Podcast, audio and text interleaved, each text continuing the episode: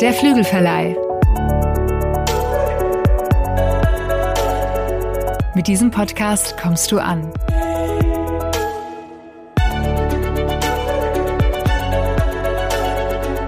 Bei Gott und bei dir.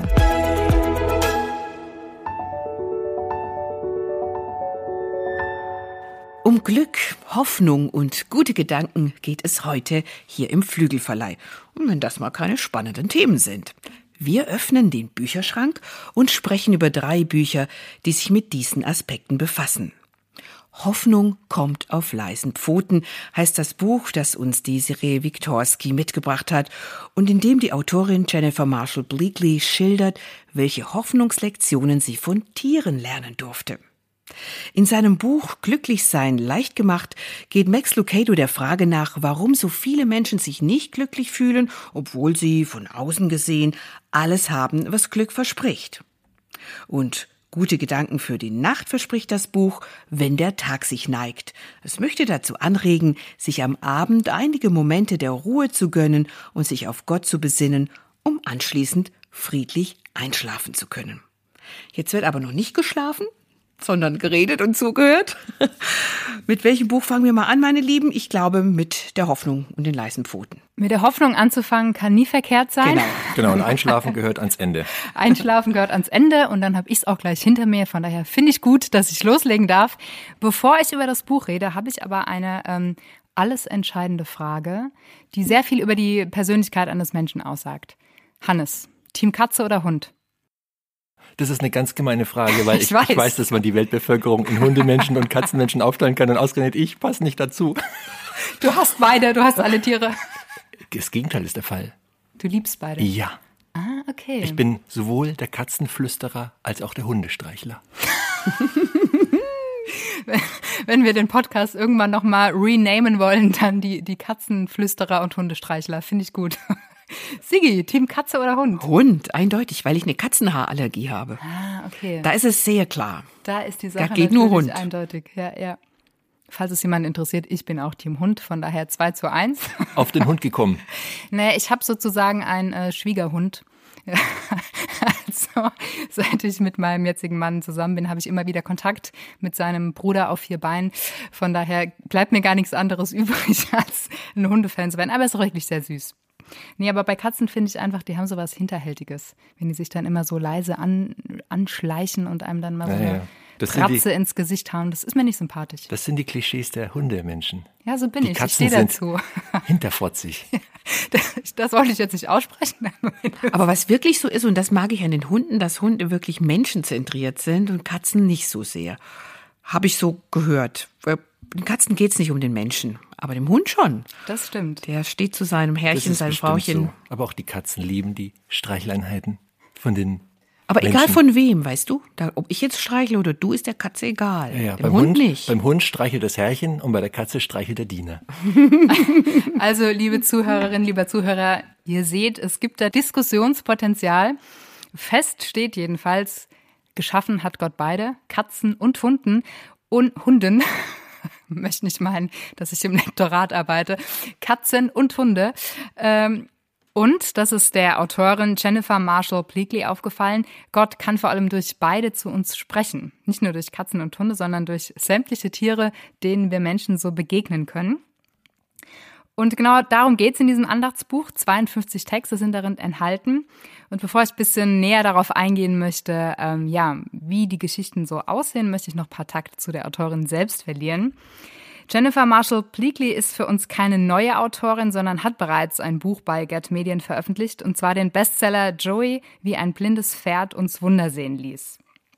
Sehr empfehlenswert. Nicht nur für Pferdefans. Sie lebt mit ihrem Mann und ihren zwei heranwachsenden Kindern und ihrem sehr liebesbedürftigen Golden Retriever in North California und hat früher als Trauerbegleiterin für Kinder und Familien gearbeitet. Und ich finde, das merkt man. Man spürt ihren Texten an, dass sie ein feines Gespür für Menschen und ihre Sorgen und Nöte und ihr ja, alltägliches Leben haben und aber auch die Gabe, sie genau dort abzuholen und zu ermutigen. Und einfach ein Stück weit ähm, seelsorgerlich zu begleiten. Und ich finde, das gelingt ihr auch mit ihren Texten, die sie hier für dieses Buch gesammelt hat. Das sind, wie ich schon gesagt habe, 52 Geschichten, wirklich alle wahr passiert. Ähm, und in allen Geschichten spielen unsere vierbeinigen Freunde die Hauptrolle. Ich darf, ich, darf ich kurz mal was dazwischen fragen? Ja. Die vierbeinigen. Also wahrscheinlich viele Hundegeschichten, viele Katzengeschichten. Kann man irgendwie groben Verhältnis sagen so? Oder ist das eher, also ich möchte jetzt hier nicht wieder die Katzen- und Hundediskussion aufwerfen. Also ich glaube, es ist ausgewogen. Es kommen ja zwischendurch auch Pferde und äh, ganz andere Tiere noch drin und, vor. Und auch mit zwei Beinen Vögel oder so kommen auch vor? Ja. Okay. Ich sage so viel, es gibt auch Hufe und es gibt bestimmt auch Flügel und alles, womit man sich so auf Land und in der Luft fortbewegen kann, ist in diesem Buch enthalten. Ich habe mal reingelesen, nur mal so, mal kurz. Und da habe ich eine Geschichte mit dem Goldfisch gelesen. Siehst du mal, der ist auch dabei. Ganz ohne Bein.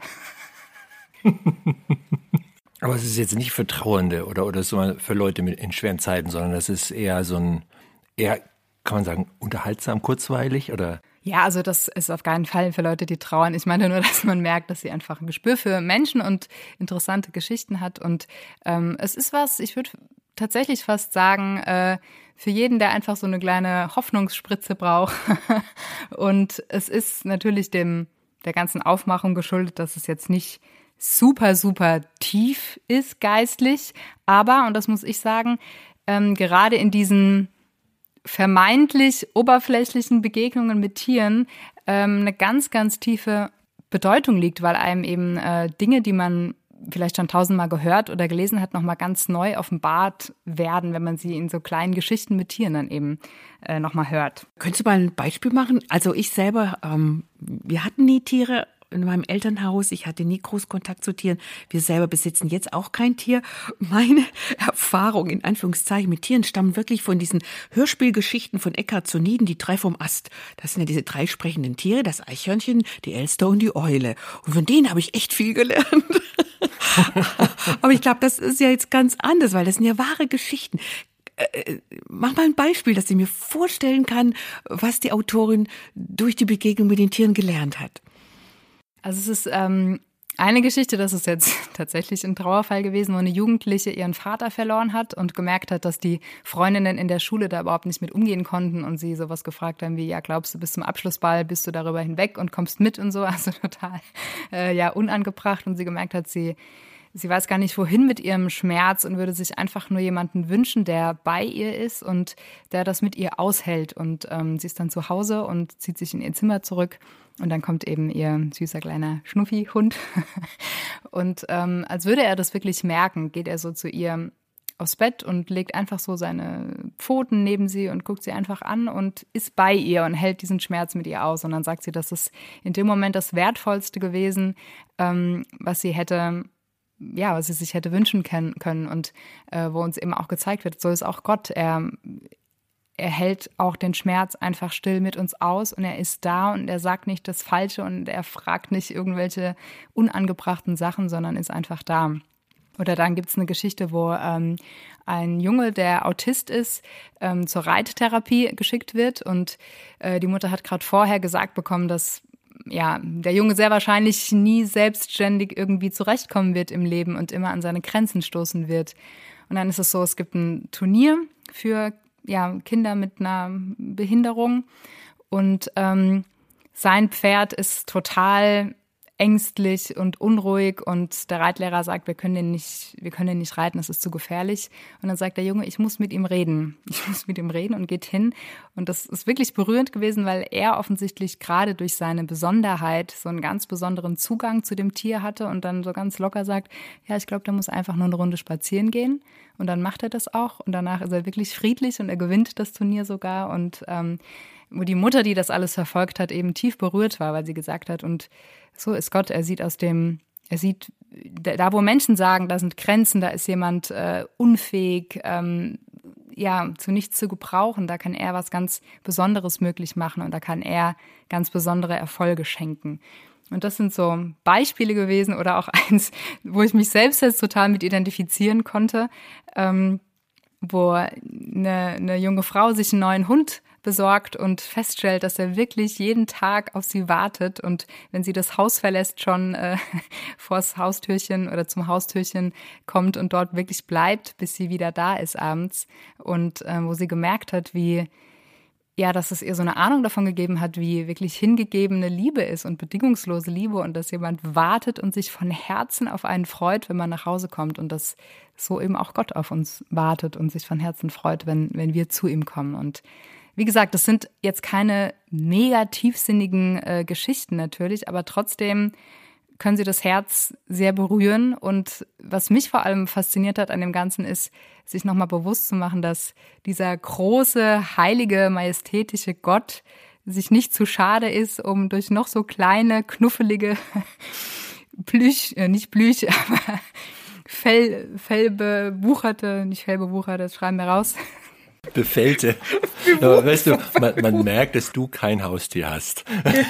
Du redest von denen so, wer sind die? Äh, äh, was ist das? Ja, aber das ist doch, weißt du, das ist doch sympathisch, weil äh, man sieht ja auch, selbst ein Mensch, der keine Haustiere hat, kann von dem Buch berührt werden. Ja, und was ich noch sagen wollte. Ich merke gerade, wir schneiden nicht. Wir lassen das drin. Nö. Okay.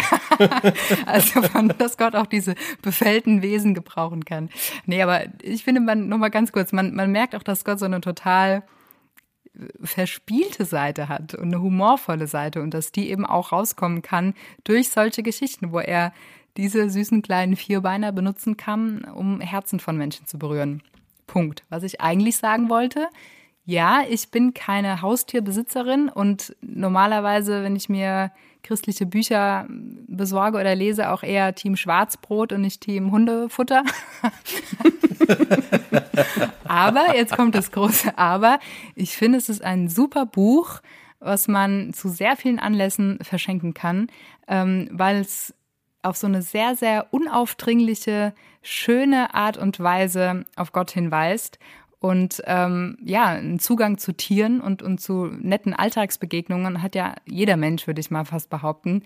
Und äh, ja, das Evangelium kommt nicht mit der Missionskeule daher, sondern eben so auf leisen Pfoten angeschlichen. Und deswegen finde ich es wirklich ein sehr wertvolles Buch. Und ich meine, wenn ich überlege, wie, wie viele Menschen äh, Hunde oder Katzen oder beides oder was auch immer haben, dann ähm, kann man das echt vielfältig einsetzen.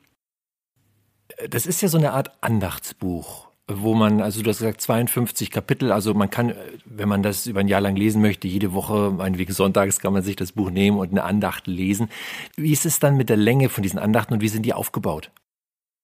Also es ist wirklich was, was man super zu seiner ersten Tasse Kaffee lesen kann, ohne jetzt da stundenlang sich Zeit für nehmen zu müssen. Also es sind immer so zweieinhalb, zwei, äh, zwei bis drei Seiten Text und dann gibt's nochmal ähm, eine Kategorie zum Nachdenken, wo wirklich auch nochmal explizit die ähm, Parallele zu Gott aufgezeigt wird und sogar auch noch ein Gebet, was man dann sprechen kann, um ja das Thema, um was es in der Geschichte ging, nochmal mit Gott zu bereden. Und was ich auch noch gar nicht erzählt habe, also es hat es hat auch einen, ähm, wie soll ich sagen, eine ein, eine geistliche Linie, die es stringent verfolgt. Und zwar wird jede Geschichte mit einem Vers aus dem Buch der Sprüche verbunden. Das finde ich auch sehr spannend, dass da immer ähm, ein Vers rausgesucht wird und dann eben anhand einer Tiergeschichte der veranschaulicht wird und nochmal auf so eine ganz andere Art und Weise ähm, ja, dem Leser nahegebracht wird. Mir sind jetzt ähm, spontan, als du erzählt hast, Desiree, ein, zwei, drei Leute eingefallen, die äh, Hundebesitzer sind und wo ich dachte, Mensch, für die könnte das eigentlich was sein. Das sind jetzt aber Menschen, die, sag ich mal, eher das Christentum ein bisschen von außen betrachten. Ist es dann nicht äh, zu fromm oder könnte ich denen das auch schenken? Also ich würde tatsächlich sagen, man könnte es ihnen schenken, weil es eben, wie ich gesagt habe, so herrlich unaufdringlich ist, wie, wie die Hoffnung und der Glaube vermittelt wird. Also in den Geschichten selbst kommt ja Gott auch oft gar nicht vor. Also, oder kommt schon vor, aber eher dann nur so in, in den Schlussfolgerungen, die die, die, die Haustierbesitzer dann ziehen. Aber es ist, ähm, die Geschichten sprechen schon für sich. Und ähm, gerade in diesen zum Nachdenken Texten wird es dann eben nochmal wunderbar aufgenommen und in diesen christlichen Kontext gesetzt. Aber es ist auf jeden Fall gut bekömmliche Kost, die ich äh, ja ohne Bauchschmerzen auch ähm, Glaubensneulingen oder sogar Leuten, die Gott noch gar nicht kennen, geben würde. Mhm.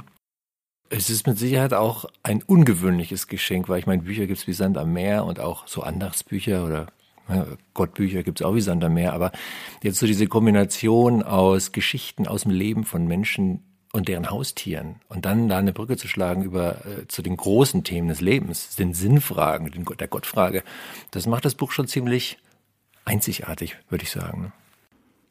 Ja, und weil sie auch ähm, im Vorwort schreibt, dass Tiere für sie wirklich ein Lehrmeister geworden sind. Und das finde ich ähm, ja auch so eine schöne Formulierung, ähm, was auch so eine, ja, eine demütige Haltung ausdrückt, dass wir Menschen oft meinen, wir hätten die Wahrheit gepachtet und ähm, dann kommen Tiere daher und wir können von ihnen manchmal viel tiefere Lektionen lernen als äh, von so manchem Mensch. Ich muss mich auch gerade dran erinnern, in meinem letzten Urlaub haben wir eine Eselwanderung gemacht und der ähm, Besitzer von dem Hof, der hat auch gesagt, ähm, er findet, er hat über die Menschen so viel gelernt, als er mit Tieren intensiven Umgang gepflegt hat und äh, dass ein Mensch, der nicht gut mit Tieren kann, ja auch nicht so nicht der beste Mensch sein kann, sage ich jetzt mal platt, aber dass da wirklich eine ähm, tiefe Wahrheit drin steckt, dass wir im Umgang mit Tieren äh, sehr viel erkennen können, auch über uns selbst und über das Leben und ähm, dass wir die vier Beine echt nicht unterschätzen dürfen. Die Alltagsbegleiter, die Familienmitglieder auf vier Beinen. Und die Glaubenshelfer auf vier Beinen.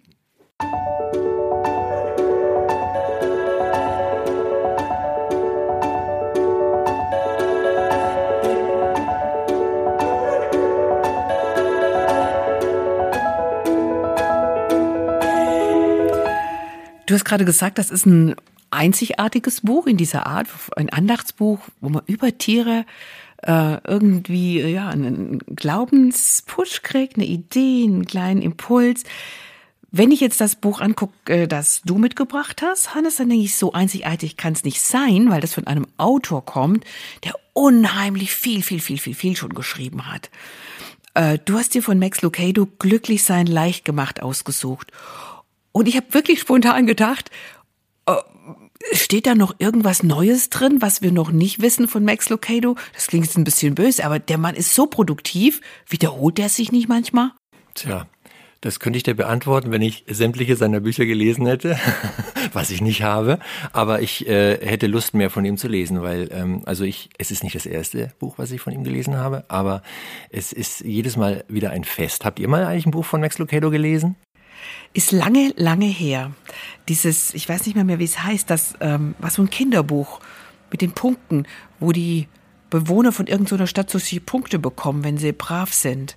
Könnt ihr euch daran erinnern? Ja, ja, das, das war so eine Marionette, so eine Holzpuppe Ach, ja, war ja, das. Ja, du bist einzigartig. Du bist genau. einzigartig. Das, das war einer der gelesen. ersten. Das hat mich damals sehr beeindruckt und ich habe das auch als ähm, Anspiel oder als kleines Mini-Musical mal in einer Gemeinde gesehen. Die haben das toll gemacht. Mhm. Ja, ja, das stimmt. Aber er ist jetzt eigentlich nicht so der Kinderbuchautor. Das ist er auch. Aber vor allem schreibt der Ratgeber und das seit vielen, vielen Jahren. Also der ist seit also seit mindestens 30 Jahren Schriftsteller, Buchautor, vor allem war er Pastor, lange, lange Jahre in San Antonio in den USA. Und er hat, und das finde ich immer wieder eine Zahl, ne, äh, die reißt mich voll um, also der hat über 120 Millionen Bücher verkauft. Wahnsinn. Das Wahnsinn, ist ja. halt schon mal eine Zahl. Ne? Also, und das macht ihn zu Recht zu einem der meistgelesenen christlichen Autoren unserer Zeit. Das kann man mit Fug und Recht so sagen. Ähm, ich, mich wundert's nicht, warum die Menschen ihn so gerne lesen, weil er so eine tolle Art hat. Er ähm, hat auch eine ganze dicke äh, Followerzahl. Also das habe ich auch nochmal geguckt. Hier bei Twitter 1,3 Millionen Leute. Bei Facebook folgen ihm 2,4 Millionen. Also der, der Typ hat etwas, ähm, was, was Menschen irgendwie was gibt. Und ich, ich verstehe das völlig. Und deswegen ist es auch nicht verwunderlich, dass er sich jetzt auch so ein Thema nimmt, was so breit ist. Also stimmt, Sigrid, ne, zum Thema Glück, da gibt's ja wirklich auch eine ganze Menge Bücher. Und nur vom Thema her hätte ich das Buch jetzt auch nicht angefasst. Aber dadurch, dass es von Lucado ist, diese Kombination, die fand ich wieder spannend. Erzähl doch mal ein bisschen, worum geht's dann? Ich lese da äh, eine Anleitung für ein besseres Miteinander und ein zufriedeneres Leben. Boah, das klingt jetzt richtig gut. Das könnte auch in einer Kaffeewerbung vorkommen oder bei einer neuen Bettwäsche, die besonders kuschelig ist. Alle versprechen uns ja, dass wir glücklich werden und dass das Miteinander besser wird, wenn wir äh, ihr Zeugs kaufen. Genau. Ja, das ist so. Das ist ein völlig breites Thema. Es ist eine, eine Grundsehnsucht eigentlich, die jeder Mensch hat. Also er schreibt auch darüber, dass, dass es Studien gibt, wenn man Menschen nach ihrem größten Wunsch, ihrem größten Ziel im Leben fragt, dann ist die Mehrheit dieser ganz klare Glück. Ich, ich sehe nämlich nach dem Lebensglück. Da sind wir alle auf der Jagd nach. Und ähm, er sagt, das Problem ist, dass viele Menschen am falschen Ort danach suchen. Denn es gibt ja auch Untersuchungen und da muss man sich auch nur mal selber im eigenen Bekanntenkreis umgucken. Ne? So, äh, wie viele glückliche Menschen gibt's denn so eigentlich? Ist so gut wie jeder echt glücklich oder ist eher andersrum, dass man sagt, naja, die meisten Leute, die sind nicht so glücklich. Wie ist denn eure Erfahrung da in eurem Wirkungskreis? Ich, ich, ich wollte gerade sagen, ich finde, es hängt halt auch total davon ab, wie man glücklich sein definiert. Also wenn man es so definiert, dass man immer auf einer äh, rosaroten Wolke durch die Gegend schwebt, dann äh, ist wahrscheinlich der wenigste, sind die wenigsten wahrscheinlich, die ich kenne, glücklich. Tatsächlich habe ich mir gerade gestern erst wieder gedacht, ähm, wie viele ich gerade in meinem Alter kenne, die äh, durch schwere Zeiten gehen, die äh, mit sich selbst und dem Leben irgendwie am Kämpfen sind, am Ringen sind und entweder schon mal in Depressionen waren oder kurz davor sind. Also mir kommt so vor, dass viele Menschen mit äh, allem anderen als Glück momentan ähm, zu tun haben. Und trotzdem würde ich Glück anders definieren und es eher als was sehen, bin ich, habe ich ein erfülltes Leben, habe ich ein Leben mit ähm, Sinn, mit einer Richtung. Und da würde ich sagen, da kann ich sagen, ja, auch wenn ich nicht mich immer im klassischen Sinne glücklich fühle jeden Tag. Und was, was der Titel übrigens bei mir auslöst, ist, äh, kann nicht funktionieren. Es kann nicht funktionieren? Ja, weil es, ähm, also weil ich, ich, ich drück's mal vorsichtig so aus, wenn man nur ein Buch lesen müsste, um glücklich zu sein, dann wären alle Menschen glücklich. Deswegen bin ich da. Wenn sie das richtige Buch lesen. Ja vielleicht, ja, vielleicht hat die Welt halt dieses Buch noch nicht gelesen. Aber deswegen würde mich wirklich interessieren, ist es so ein richtiges ähm, How-to-Buch. Ja, völlig. Okay. Also, und ich, ich ahne, also du hast recht, eigentlich reicht ein Buch und eigentlich reicht auch ein Buch. Also einmal ist es, glaube ich, die Bibel vor allem, wenn man die mal durchdrungen hat und vor allem. Direkt danach das von Max Lucado. genau.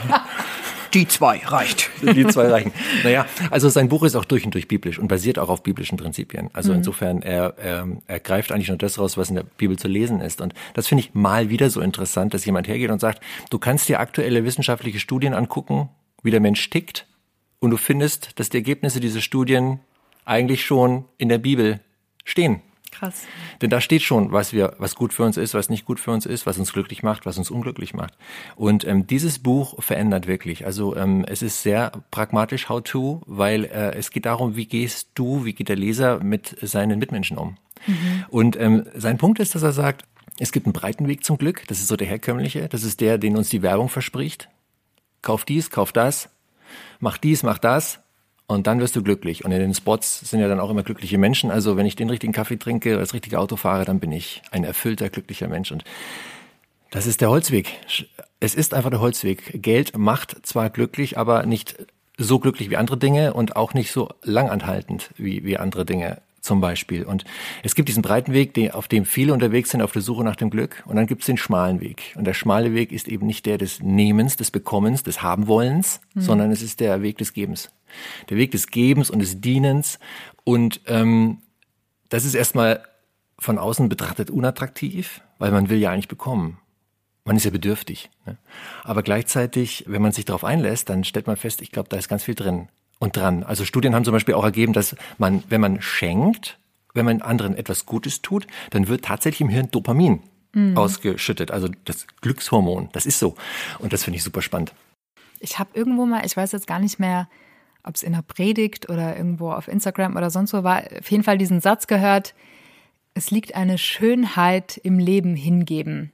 Und das hat mich irgendwie tief berührt und ähm, ich kann das auch zu 100 Prozent nachvollziehen, weil ich selbst so Momente kenne, ähm, wo ich gemerkt habe, wie, wie, ja, wie befreiend und wirklich äh, erfüllend es ist, wenn ich meine, wenn ich mich selbst an etwas hingebe, dass es die Sache wert ist, also an was Gutes hingebe und natürlich in erster Linie verbinde ich damit an meinen Gott hingebe. Ähm, ja, weil es für mich auch so heißt, Teil von etwas Größerem zu sein, ähm, nicht um sich selbst zu drehen. Und ich glaube, das ist ein ziemlicher Garant dafür, wie man unglücklich werden kann, wenn man gedanklich eben nur um sich selbst kreist. Und um das zu durchbrechen, ist wahrscheinlich der einzige Weg, sich an was anderes oder an jemand anderen hinzugeben mit allem, was man ist. Mhm, definitiv. Ich wollte gerade fragen, was, was bringt er denn für Beispiele? Was ist für Lucado so, ja, so ein Prunk, wo er sagt, hier kannst du geben ähm, und mit ziemlicher Sicherheit wird dich das erfüllen und glücklich machen. Mhm. Also die Idee von seinem Buch ist, dass er sich die Bibel hergenommen hat und sagt, in der Bibel gibt es jede Menge sogenannte Einander Aufforderungen, wo wir sozusagen aufgefordert werden, dient einander, ermutigt einander. Und die hat er mal zusammengetragen und in zehn Kapiteln verdichtet. Und das sind dann so Themen wie ermutigen, Geduld haben, andere höher achten, Wertschätzung, Respekt, Fürbitte, stilles Dienen, also dieses Kaffeekochen, ohne großen Dank dafür zu erwarten, ähm, Zuspruch, Vergebung natürlich und Lieben. Ich habe bestimmt jetzt ein, zwei vergessen, aber da habt ihr ein Gefühl dafür. Und das, äh, also jedes Kapitel widmet sich einer dieser Einanderstellen in der Bibel, die führt er dann auch auf, die sind quer, ist vor allem viel Neues Testament schon auch. Und die legt er dann aus und das macht er total schön, weil es ist so eine Mischung aus Geschichten, die, die er erlebt hat oder die ihm zugetragen worden sind, Lebensgeschichten, also gelebtes Leben. Er lässt auch tief Blick in sein eigenes Leben, also er kommt, er, er lässt, also er kommt selber auch nicht gut weg. Er sagt, er ist der König der Macken. Aber immerhin ein König. Ja, ein König. Das ja, genau. lässt er sich nicht nehmen. Genau, genau. Die Obermacke. Genau. Ja, ähm, dann bringt er immer wieder auch Bibelgeschichten, die er dann auslegt. Dazu fließen ab und zu auch wirklich Studien ein, wissenschaftliche Erkenntnisse. Also es ist so, ein, so eine Mischung aus verschiedenen Mosaiksteinchen, die er zusammenschiebt und die, macht, die machen das Buch, jedes Kapitel sehr kurzweilig, ähm, total unterhaltsam. Dann schreibt er halt auch so schön und so sympathisch. Und äh, so geht er halt auf jedes dieser, dieser Themen ein und zwar auf eine Art und Weise, dass man echt, also es ist sehr plastisch und man, es ist sehr praktisch und man bekommt richtig Lust, richtig Lust drauf. Oh, das, das mache ich ab heute aber auch so. Und weißt du was, Hannes, du siehst richtig glücklich aus gerade. Hannes strahlt. Ja, äh, was war denn zum Beispiel so ein Kapitel, wo du sagtest, oh ja, das, das finde ich eine super Anregung, da steige ich ein, das mache ich auch. Mhm. Also ich fand, äh, ich fand ein Bild, also es ging um das Thema Geduld. Da geht's um ja, Geduld haben mit seinen Mitmenschen, mit den Macken der anderen irgendwie klarkommen. Man kann sich über die Macken der anderen tierisch aufregen, Jetzt hat er wieder seine Klamotten hingeschmissen. Jetzt hat er wieder seinen Teller nicht weggeräumt. Äh, oder sie, ja. Er war schon richtig so. Ja, ja, genau. Sie genau. ist auch richtig. Also ich kenne das von mir ja jetzt nicht. Ja, ich räume alles immer sofort auf. Man weiß nie, ob Hannes im Büro ist, weil der Schreibtisch immer so leer ist. Und das ist nicht gelogen. Ja, es ist die Wahrheit. Kannst bezeugen. Ja, ich bin bekennender Lehrtischler. Ja, also er, er bringt zum Beispiel das Bild von Tischtennisbällen und er sagt, stell dir vor, du stehst morgens auf und du hast einen Eimer, der ist voll mit Tischtennisbällen. So. Und dieser, dieser Eimer mit Tischtennisbällen, der repräsentiert deinen, deinen Freudespeicher.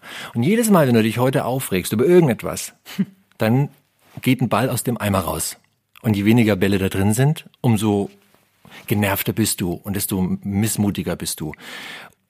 Ich finde das ein ganz spannendes Bild, weil er sagt, wenn du auf dem Parkplatz stehst und wartest, dass jemand aus einer Parklücke rausfährt, da kannst du jetzt da stehen und dich ärgern, wann fährt er endlich raus, wieso braucht er so lange, ja?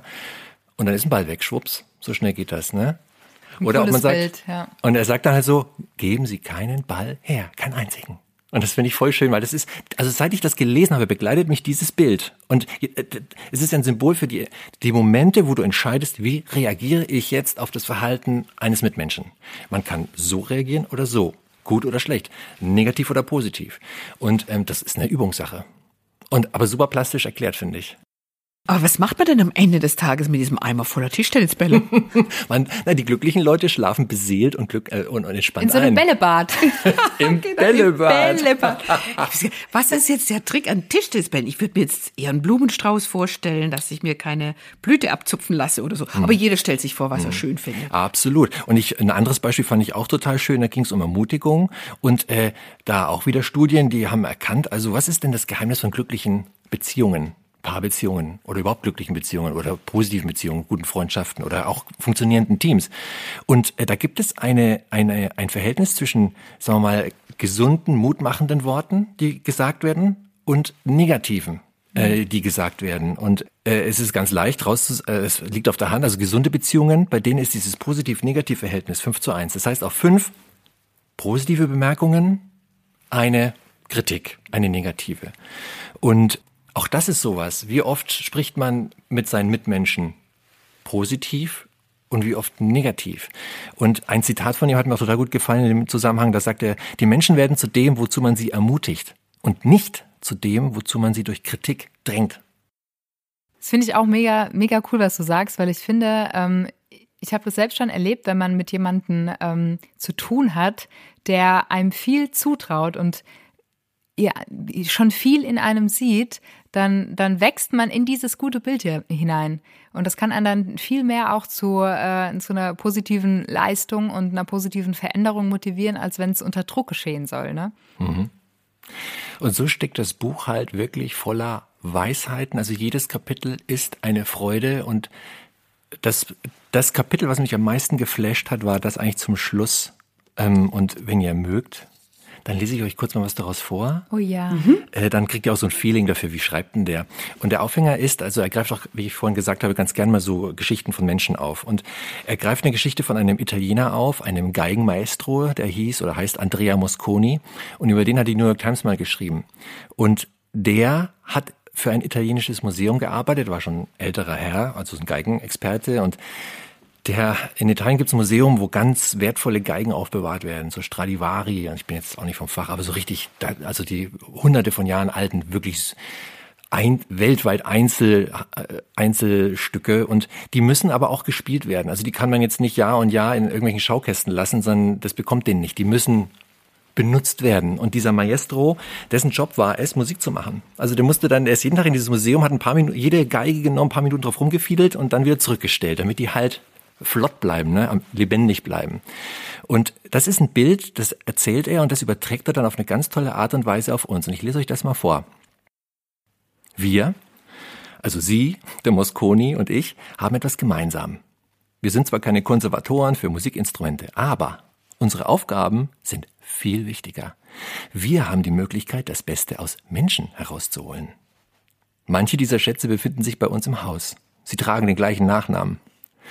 In unseren Augen sind es vielleicht diejenigen, die vergessen, das Geschirr zu spülen oder diejenigen, die ihre getragene Kleidung immer auf den Boden werfen. Aber in Wirklichkeit sind diese Personen exakt gestimmte Instrumente, die Gottes Hand erschaffen hat. Wir sehen sie allerdings selten so. Schließlich haben sie einen schlechten Atem, schlechte Manieren und neigen zu schlechten Gewohnheiten. Aber wenn man sie sorgfältig behandelt, können sie die schönste Musik machen, unser Museum beinhaltet auch jede Menge Personen, die in gewisser Weise dienende Funktionen haben. Sie scannen unsere Waren an der Supermarktkasse, sie korrigieren unsere Tests, sie messen unseren Blutdruck. Sie fahren Lieferwagen und kommen, wenn das Netzwerk im Büro zusammenbricht. Sie bestehen aus einer bunten Mischung aus Menschen und fügen sich eher ein, als dass sie herausstechen. Sie würden vermutlich erröten, wenn man sie als Stradivari bezeichnen würde. Aber genau das sind sie. Sie wurden von Gott einzigartig erschaffen und sind dazu bestimmt, in dieser Welt eine einzigartige Melodie zu spielen. Alles, was sie brauchen, ist ein Mosconi, jemand, der sich der Aufgabe widmet, das Beste aus ihnen herauszuholen. Richtig schön. Sehr schön. Ich glaube, ich nehme mir das nachher mal mit. Ja, yeah. und ich habe, man kriegt sofort Lust, ich will das auch. Und vielleicht zum Schluss noch, äh, bevor wir zum nächsten Titel gehen, der Locado schreibt auch selber, dass ihn, dass ihn das, das Buch selbst beim Schreiben verändert hat. Und ich kann mich dem nur anschließen. Also mich hat's auch verändert. Und ich äh, habe total Lust, anders mit Menschen umzugehen, weil das, und zwar jetzt nicht eigennützig, sondern weil ich überzeugt davon bin, dass das stimmt, was, was, was er schreibt und was da auch im Endeffekt die Bibel auch schon sagt, ähm, dass ähm, dieses, diese dienende Haltung und dieses den anderen im Blick haben und den anderen Gutes tun, zu tun, zu wollen und auch zu tun, dass das wirklich ein Lebenselixier ist, was erfüllt, was glücklich macht.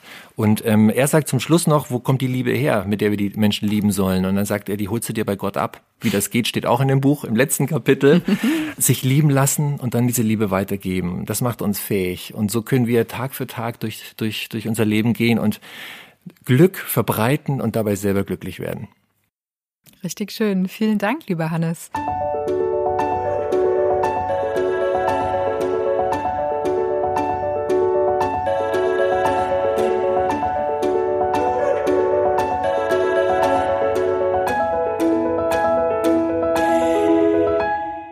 Ja, und eigentlich ist ja auch so die Idealvorstellung, dass man nach einem langen Tag dann auch glücklich in sein Bett fällt. Ja.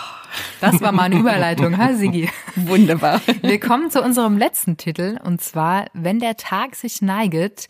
Und äh, die liebe Sigi hat vorhin ähm, ja ganz charmant unter den Tisch fallen lassen, wer der Herausgeber oder die Herausgeberin dieses Buches ist. Das ist nämlich sie selbst. Und äh, ja, Sigi, wie kamst du denn auf diese Idee, ein Buch herauszugeben, in dem es um den Abschluss des Tages geht? Und, oder für, für was braucht man so ein Buch?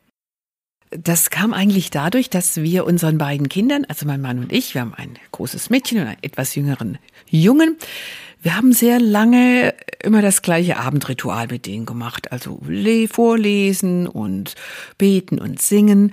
Und wir hatten da so ein Bilderbuch, ähm, wo auch so gute Nachtgebete und Lieder drin waren, also die bekannten Sachen. Weißt du, wie viel Sternlein stehen und guten Abend, gute Nacht. Das war jetzt überhaupt kein christliches Buch, schon auch christliche Texte, aber ein buntes Sammelsurium und das mochten die ganz gerne. Da waren so nette Illustrationen drin. Gut, wie das halt so ist, irgendwann wachsen Kinder natürlich dann da raus. Und jetzt machen wir schon lange keine äh, äh, Bettgehrituale mehr. Ist ja logisch, wenn ich jetzt sage, wie alt sie sind, 17 und 13, hm. ist das jetzt längst vorbei. Aber gut eines, so. gut so, eines schönen Tages habe ich mich dran erinnert, dass das eigentlich eine schöne Zeit war und ähm, dass der Abend dadurch nochmal so eine besondere Prägung bekommen hat und eigentlich ein schöner Abschluss für die Kinder und auch für uns, so gemeinsam nochmal was zu lesen. Und ich dachte, es müsste irgendwie so mal so ein Buch für Erwachsene geben. Also wo dann auch ähm, Texte drin sind, Gedichte, Liedstrophen, vielleicht auch gute Nachtgeschichten, ja, warum nicht? Ähm, wo auch erwachsene Menschen abends mal so einen Punkt setzen können, ein bisschen zur Ruhe kommen und den Tag abschließen. So ist das eigentlich entstanden. Und wie bist du dann da rangegangen, das in die, in die, äh, sozusagen in die Tat umzusetzen? Ja, das war dieses Buch, von dem ich da das, das für die Kinder benutzt habe, das hatte ich schon gar nicht mehr. Das hatte ich irgendwie verschenkt oder beim Flohmarkt verkauft. Ich weiß es nicht. Ich habe mir zunächst mal Secondhand das Buch wieder bestellt und mir das angeguckt und dachte, aha, das war das Schöne daran. Und dann ähm, habe ich in ganz vielen Büchern, die ich sowieso gelesen habe, immer wieder dieses Motiv auch entdeckt, dass Menschen abends irgendwie was Besonderes machen oder dass sie bestimmte Rituale pflegen. Und wenn man dann mal für so ein Thema sensibilisiert ist, dann entdeckt man irgendwie auch überall so Hinweise. Also wenn du dir ein neues Auto einer bestimmten Marke kaufen möchtest, siehst du das ja plötzlich überall im Straßenverkehr was du vorher noch nie gesehen hast oder nicht drauf geachtet hast. Und so ging es mir in dieser, bei dieser Sache auch. Ich habe plötzlich sehr viele Geschichten auch in anderen Büchern gefunden, wo es um den Abend ging oder um die Nacht oder ums Schlafen oder alles so rund um diese Thematik. Und dann habe ich viele Monate einfach erstmal gesammelt. Und äh, ja, irgendwann kam dann die Phase, wo ich dachte, jetzt glaube ich, habe ich aber genug. Weil so ein dickes Buch ist es ja nicht. Ich wollte jetzt keine mehrbändige Enzyklopädie herausgeben, sondern nur so ein kleines Büchlein. Schlank. Wie viele Seiten sind das? 176. Mhm. Und dann habe ich ähm, einfach ausgewertet und überlegt und äh, geguckt, wie passt das zusammen und dann auch so einen roten Faden da rein versucht reinzubringen. Genau, und es sind ein paar wieder weggefallen und ähm, ja. Bist, bist du dann auch öfter eingeschlafen dabei? Nee, bei, bei dieser Arbeit bin ich tatsächlich nicht eingeschlafen, weil das habe ich ja auch tagsüber gemacht. Und im Büro, Hannes. Ah, ja, stimmt. Stell dir mal vor, der Hannes wäre da reingekommen, hätte mich da mit dem Kopf auf der, okay, also, Kopf auf der Tischplatte gefunden. Jo. Ja, aber das hätte ja, hätte ja gezeigt, dass die Geschichten ähm, eine Wirkung entfalten. Aber äh, es ist Arbeit für dich, ja, aber andererseits auch eine, eine Herzensangelegenheit. Auf jeden Fall. Ich mache das sehr gerne. Ich sammle gerne Geschichten. Ich mag Geschichten. Ich mag Texte. Ähm, es war keine schwere Arbeit. Es war eine Arbeit, die mir leicht von der Hand ging. Ich wollte noch fragen zur, zur praktischen Anwendung. Also wie müde darf ich noch sein, schon sein, äh, wenn ich dieses Buch zur Hand nehme? Also sprich, wie kurz oder lang sind diese Texte? Reicht es, wenn ich so gerade noch so die Augen aufhalten kann oder sollte ich wirklich schon am früheren Abend mir Zeit dafür nehmen? Ähm, da habe ich auch darauf geachtet, dass es von allem etwas gibt. Es gibt ein paar längere Geschichten, es gibt aber auch ganz kurze Texte. Wenn du wirklich kaum mehr die Augen aufhalten kannst, kannst du einfach einen Psalmvers lesen. Oder ich habe mal, das von Johannes Hansen gefiel mir so gut.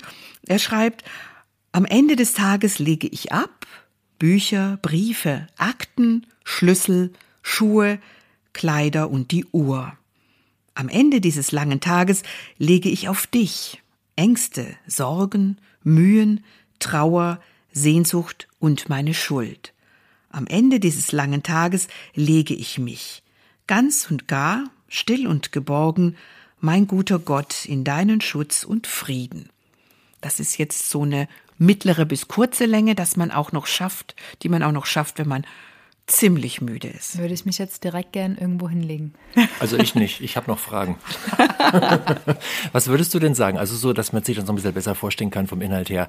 Ähm, ich bin ja, ne, der, der Mann denkt wieder jetzt äh, systematisch. Wie viele Geschichten sind das? Wie viele Bibelauszüge? Wie viele Gedichte? Wie viele Liedtexte? Kann man das irgendwie, hat das, hat das Buch einen Schwerpunkt? Oder wie würdest du das beschreiben, den Inhalt?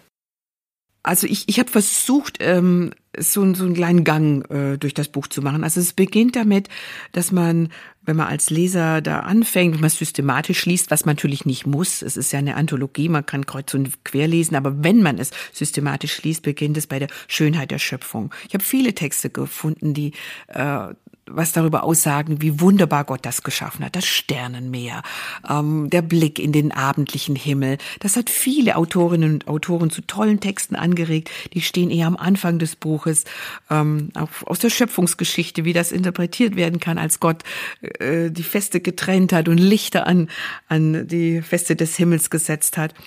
Dann äh, kommt ein, ein Teil, wo es um die Gestaltung des Abends geht, wo auch ein paar Rituale beschrieben werden oder solche Kleintexte sind, die ich gerade vorge den, den ich gerade vorgelesen habe. Ähm, dann geht's ums Schlafen an sich. Was passiert eigentlich beim Schlafen? Diese äh, dieser totale Kontrollverlust, den man da jeden Tag aufs Neue äh, erlebt. Äh, was macht Gott in der Zeit? Es geht auch um Schlaflosigkeit. Das ist ja auch ein Thema für viele. Ähm, ein Autor ja, schildert. Was zu lesen, wenn man nicht schlafen kann. Genau, dann hat man was zu lesen und ein Autor schildert auch, wie er wirklich jahrelang schlaflos war. Thomas Harry, für die, die ihn kennen, erzählt, er hat eine echt leidvolle Geschichte mit Schlaflosigkeit und wie er das überwinden konnte, aber in, in langen Jahren und Übungen. Ähm, genau, und am Schluss kommt man schon fast wieder am nächsten Tag an und hat schon die Aussicht auf den neuen Tag, der kommt.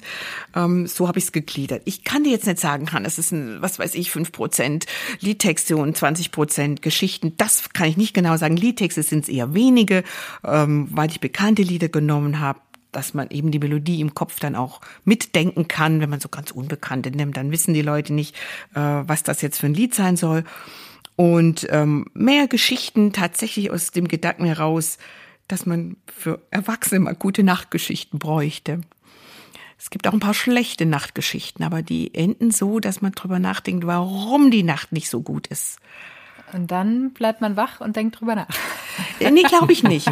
Es gab eine. Es man nimmt es mit in den Schlaf, wo es der Herr den Seinen gibt. Genau. Und es, es gibt wirklich auch schöne Reaktionen drauf. Also äh, im Internet schrieb eine Frau, dass äh, das Buch genau das äh, auch bei ihr bewirkt hat. Sie kann danach gut schlafen. Habe ich mich total gefreut.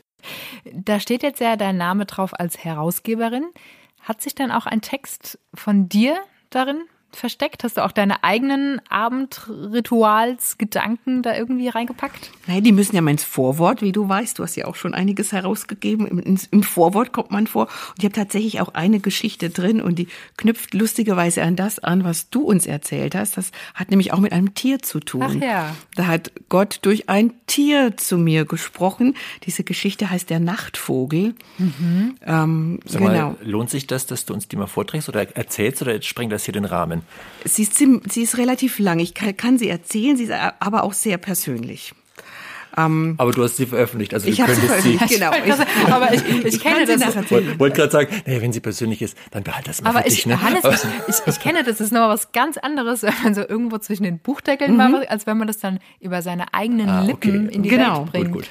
Genau, es, es ist nämlich tatsächlich so, ähm, dass ich damals, als mir das passiert ist, äh, die zweite Fehlgeburt hinter mir hatte und im Krankenhaus lag.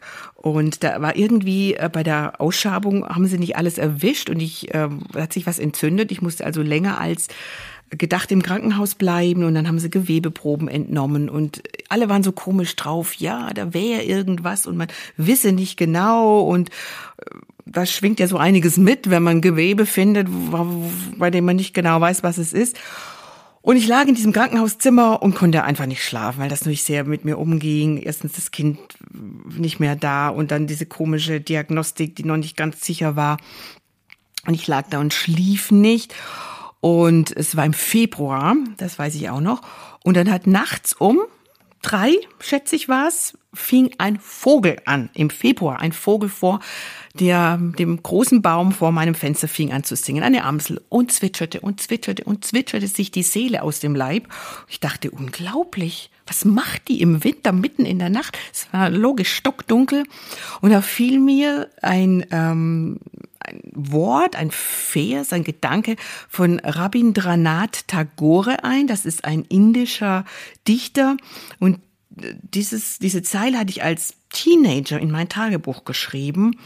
Ähm, der Glaube ist wie ein Vogel, der singt, wenn die Nacht noch dunkel ist.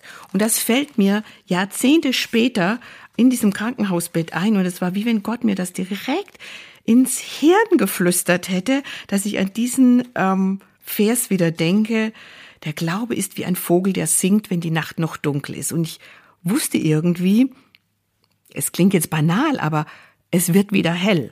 Der mhm. nächste Tag kommt und ich, ich darf dran glauben und der Vogel zwitschert mir das jetzt so zu. Da, es, es wird wieder Licht am Ende des Tunnels und Gott sieht mich, er sieht mich, wie ich hier liege, wie ich zweifle, wie ich Angst habe, wie ich trauere und er hat es in der Hand und er spricht mit mir durch diesen Vogel.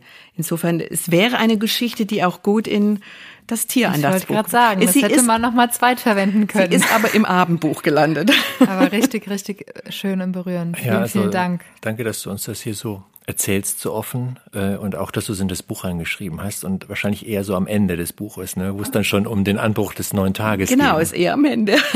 genau. Ja. Wenn der Tag sich neigt, heißt das Buch, mit guten Gedanken in die Nacht. Sigrid, danke, dass du uns dein Buch vorgestellt hast. Und, Darf ich äh, dir noch sagen, dass da viele ganz äh, tolle Leute auch drin sind, die man auch kennt. Titus Müller und äh, Matthias Claudius und Sarah Young und Anne Voskamp und so. Jetzt sage ich und dir was. Ich wollte ja vorhin eine Frage stellen, wo die Desiree sich vorgedrängelt hat. Und das ist genau die Frage, die ich stellen wollte. Was sind denn da so für Leute da drin? Ja. Ich finde das gut, dass du mich daran erinnerst, dass ich diese Frage noch loswerden wollte. Also schon wirklich bekannte Autoren, die schon viel geschrieben haben. Aber ich habe tatsächlich auch ein paar Leute angestiftet, für das Buch eigene Geschichten zu schreiben. Es sind also auch äh, Geschichten von ähm, Frauen und Männern drin, die man jetzt noch nicht so kennt, die aber durchaus auch wirklich gut schreiben können. Für wen ist denn das Buch jetzt mal so? Also jetzt könnte man sagen, natürlich für all die Schlaflosen da draußen. Aber was würdest du sagen, so wer, wer wird die meiste Freude an diesem Buch haben? Ich glaube, es ist ein ganz schönes Geschenk, ehrlich gesagt, weil es auch sehr schön gestaltet ist, sehr liebevoll von unserer Grafikerin Mareike Schaf. Die hat nette Illustrationen gemacht, es ist zweifarbig, ist einfach schön ist mal anzuschauen, finde ich. Hat sie toll gemacht. Und das kann man sich auf den Nachttisch legen und eigentlich ist das für jeden geeignet, weil, ähm, ja, das würde auch, würde auch keine Altersangabe da großartig dazu geben, weil das können ältere Leute gerne. Es gibt noch eine schöne Geschichte, die Dame, die es Korrektur gelesen hat, ähm, die hat in der Corona-Zeit ein kleines Ritual entwickelt mit ihrer alten Mutter. Sie konnten sich nicht sehen, durften sich nicht sehen, hat jeden Abend bei ihr angerufen, hat sie mir erzählt am Telefon, wir haben eine Kerze angezündet, sie bei sich, die Mutter, und die Korrektorin bei sich zu Hause. Und hat sie gesagt, Mama, ich lese dir jetzt eine Geschichte, eine Abendgeschichte aus dem Buch vor, das ich gerade korrigiere. Und das haben die gemacht. Die sich durchs ganze Buch da jeden Abend ähm, am Telefon hatten die ein kleines Meeting. Das fand ich auch schön. Also sowas hätte ich mir ja nicht ausdenken können. So sind die Geschichten, die dann nebenbei entstehen. Da sieht man mal wieder, was Bücher können, ne? Das fand ganz, ich auch ganz das sehr, sehr Geschichten schön. schreiben, mhm. ja. Mhm. schön. Wir müssten mal ein Buch rausbringen von Geschichten, die Menschen mit Büchern erlebt mhm. haben. Alles gut. Cool. Das wäre das wär ein dickes Buch. Coole Idee. Ich bring's mal ein in der nächsten Sitzung. Wir haben doch mal ein Buch gemacht, der Geschichtensammler. Ah ja, stimmt. Von Thomas Franke. Das ist auch schon eine ganze lange Weile her. War das von Thomas Franke? Ich weiß, aber es war sehr dick und es steht bei mir im Bücherregal. Ja, ja. Ich habe es tatsächlich noch nicht gelesen. Es ist von Thomas Franke. Das ist viele Jahre her. Also mir ist nur der Titel ein Begriff. Mhm. Auch, den ein re relativ dickes Ding war ah, das, ja. meine ich. Jetzt sind wir aber alle drei nicht kompetent, darüber zu sprechen, ne? Nur. Wir, wir hören lieber auf. Wir, wir sammeln lieber unsere eigenen Geschichten hier weiter. Damit wir euch nämlich nächstes Mal wieder was zu erzählen haben. Ich würde nämlich sagen, wir sind jetzt so äh, reich beschenkt worden von Inspirationen und Informationen, dass wir jetzt den Abflug wieder wagen und weiterfliegen und euch, liebe Zuhörer und Zuhörerinnen, zurücklassen. Und wenn ihr nach dieser Folge nicht beflügelt seid, dann weiß ich auch nicht. Wir hoffen jedenfalls, dass sich die Hoffnung auf leisen Pfoten bis zu euch geschlichen hat und dass ihr glücklich seid, auch wenn der Tag sich neiget. Wenn ihr noch bisschen mehr Hoffnung, Glück und Inspiration für schöne Abende braucht, dann schaut doch einfach auf www.gerd.de vorbei. Da findet ihr alle vorgestellten Bücher von heute. Schön, dass ihr dabei wart. Wir freuen uns, wenn ihr nächstes Mal wieder mit dabei seid und wünschen euch tierisch viel Segen von unserem großen Gott, der alle vier und zwei Beiner liebt und euch ganz besonders.